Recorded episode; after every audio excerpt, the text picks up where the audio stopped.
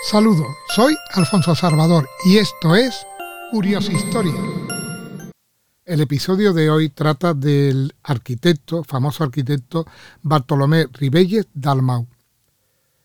Este notable arquitecto eh, fue nombrado teniente director de la Real Academia de Bellas Artes de San Carlos de Valencia el 23 de septiembre de 1788, en honor a su talento y a sus obras arquitectónicas había hecho sus estudios en la misma academia de donde era académico de mérito, que lo ganó en oposición a premio. También la Academia de San Fernando le confirió el mismo honor en 1781, mediante un riguroso examen. Las obras que realizó y que le dieron más fama son las siguientes. Algunas continúan y otras han desaparecido.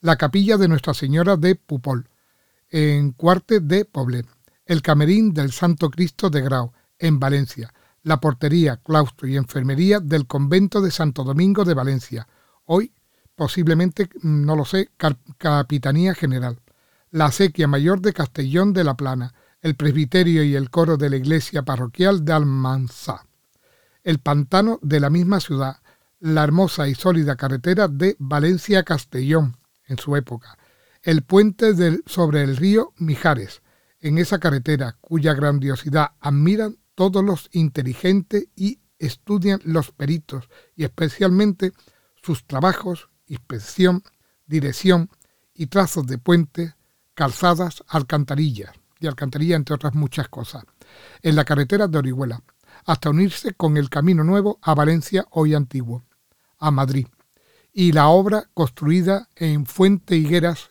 en esa misma carretera, que no sé si continuarán. Sus grandes merecimientos le dieron una fama y popularidad envidiable.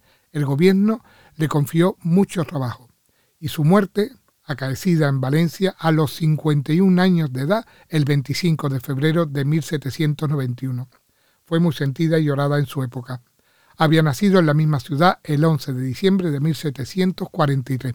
Es muy interesante ver cómo estas personas que están olvidadas pues ser recordadas y por lo que hicieron, que posiblemente algunas ya hayan desaparecido, por ejemplo las carreteras y todas estas cosas que, que hizo. Y sin nada más, espero que os guste un saludo virtual a todos.